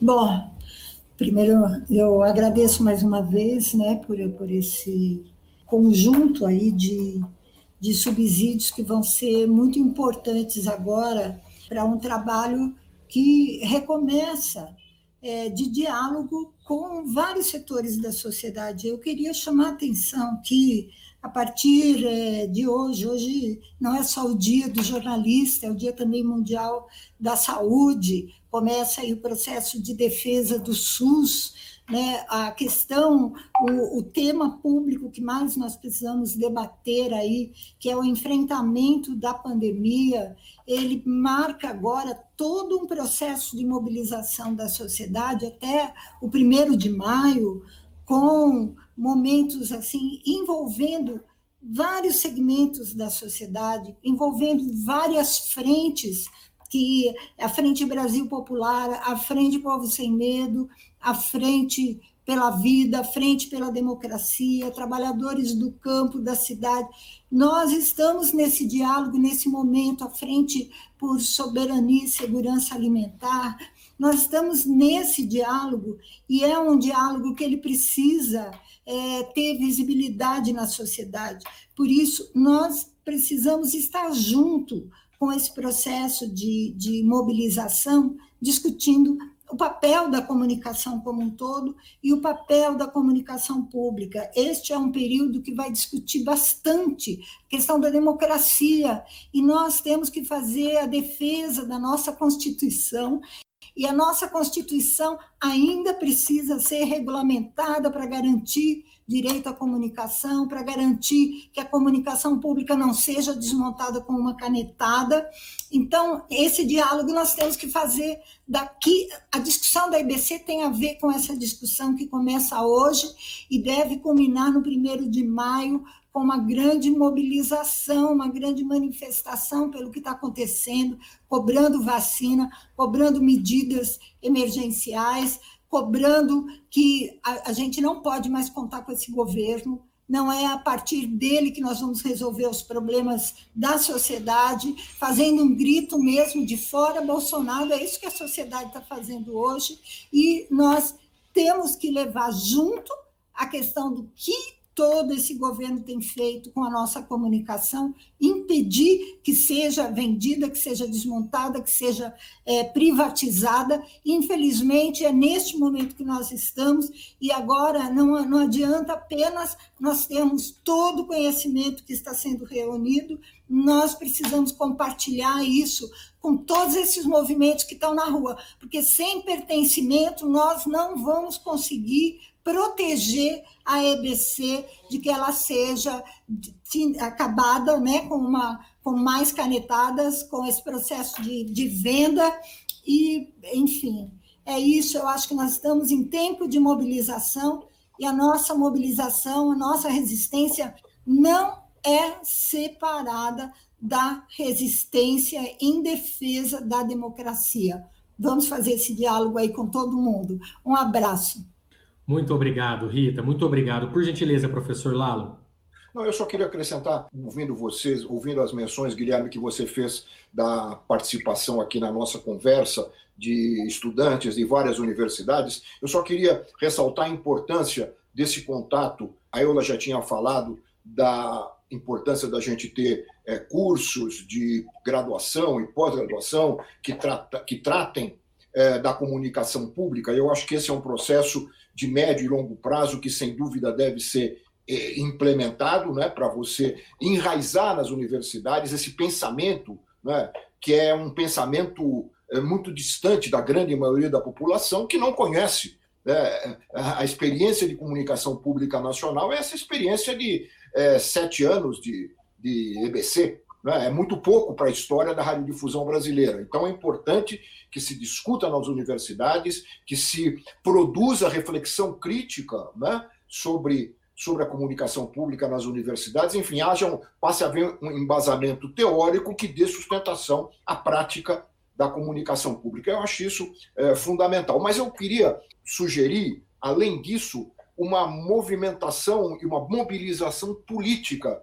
Eu queria sugerir a vocês que estão organizando esse movimento em defesa da EBC que não percam esses contatos que estão sendo mantidos agora através dessas aulas, através desse curso, com esses universitários que, se, que estão presentes nessas nossas discussões em várias partes do país. É, eu sugiro que eles se integrem a este movimento, porque é uma forma de capilarizar essa, esse trabalho, essa defesa da comunicação pública e unir essa defesa da comunicação pública à defesa da própria universidade, que também vem sendo bastante atacada por esses governos. Nós temos intervenções desse, desse, desse governo em várias universidades brasileiras. Então, eu acho que valeria a pena combinar essas lutas e, e, manter esses universitários, esses estudantes, junto a nós, junto ao movimento em defesa da comunicação pública e, particularmente, em defesa da EBC. Muito obrigado, viu, por terem me convidado e por ter me permitido conversar com você sobre essas questões fundamentais para a democracia brasileira. Muito obrigado, professor. Concordo plenamente com o senhor.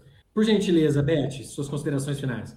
Bom, acho que eu já falei basicamente o que eu tinha que dizer. Eu concordo que o movimento da EBC não está descolado do movimento geral da sociedade por, por democracia, por vacina, por saúde, por educação, é, pelo auxílio emergencial, contra a fome, contra qualquer tipo de discriminação. Essa é a nossa luta, né?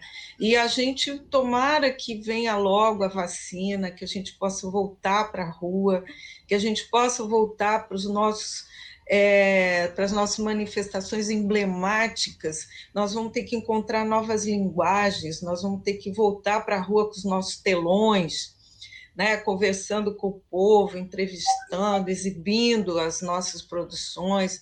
É, eu acho que isso vai ficar mais para o final do ano, para o ano que vem. Essa pandemia ela trouxe mudanças muito grandes no, no comportamento nosso, mas a nossa vontade de mudanças, a nossa vontade que é a nossa faz parte da nossa natureza. Acho que todo mundo que está aqui hoje nessa tela, está aqui nesse evento, faz parte da nossa natureza é sermos é, pessoas políticas, que gostam de discutir política, que gostam de intervir na política. Então, esse movimento de vontade de participar, que eu acho que a juventude tem, a gente tem que canalizar para esse movimento nosso com toda a criatividade, com toda a potência que ele tem.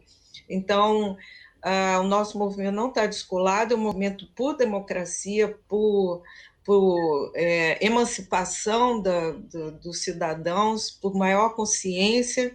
E fora Bolsonaro! Fora! Muito obrigado, Beth.